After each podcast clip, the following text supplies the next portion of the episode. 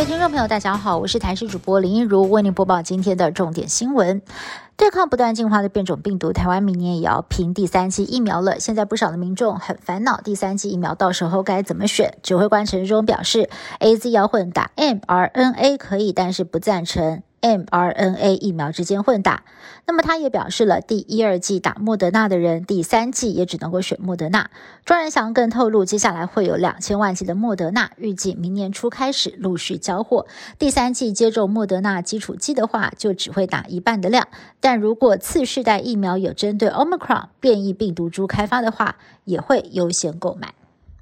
Omicron 变异株来势汹汹，日本也成了继香港之后亚洲第二个沦陷的国家地区。相较于各国闪电封边境、紧收防疫政策，我国始终没有锁国跟禁航的打算，也被外界质疑，这样真的能够挡得住 Omicron 吗？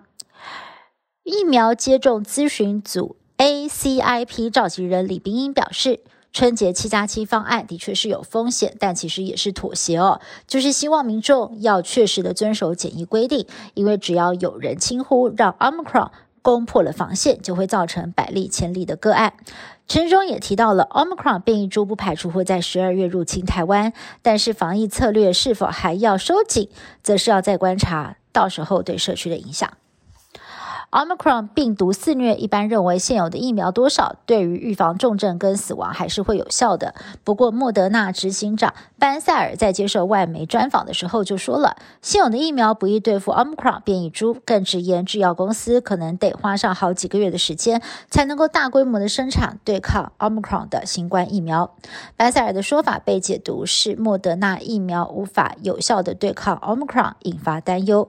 而庄仁祥就说了，这个说法跟他听到的不同，是否真的无效，还需要时间验证。民进党立委高嘉瑜经传遭到男朋友施暴。周刊爆料，高嘉瑜的男友怀疑高嘉瑜和前男友还密集联系，一时醋劲大发，在饭店动手施暴，造成他的头部、四肢都有淤青、擦挫伤，甚至呢是抢了高嘉瑜的手机，将他软禁在饭店长达两天的时间。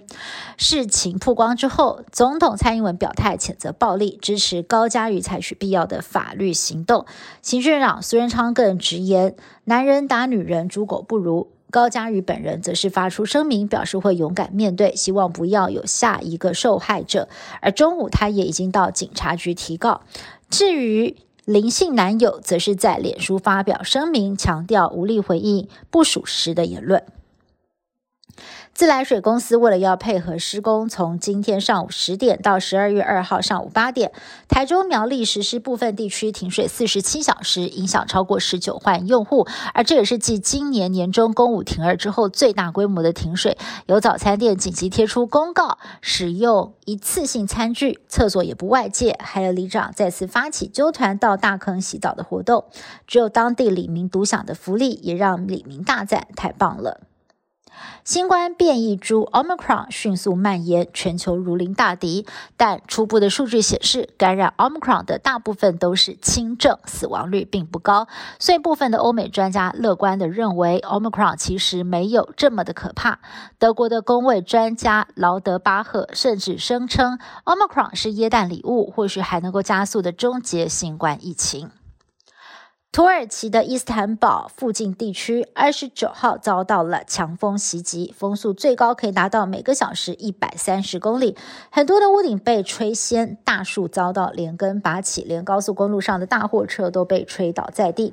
有的机车行驶在桥上，还得夹在两辆巴士中央才能够免于落海的命运。这场怪风也让伊斯坦堡的班机改降其他机场，至少造成了四个人死亡，十九个人受伤。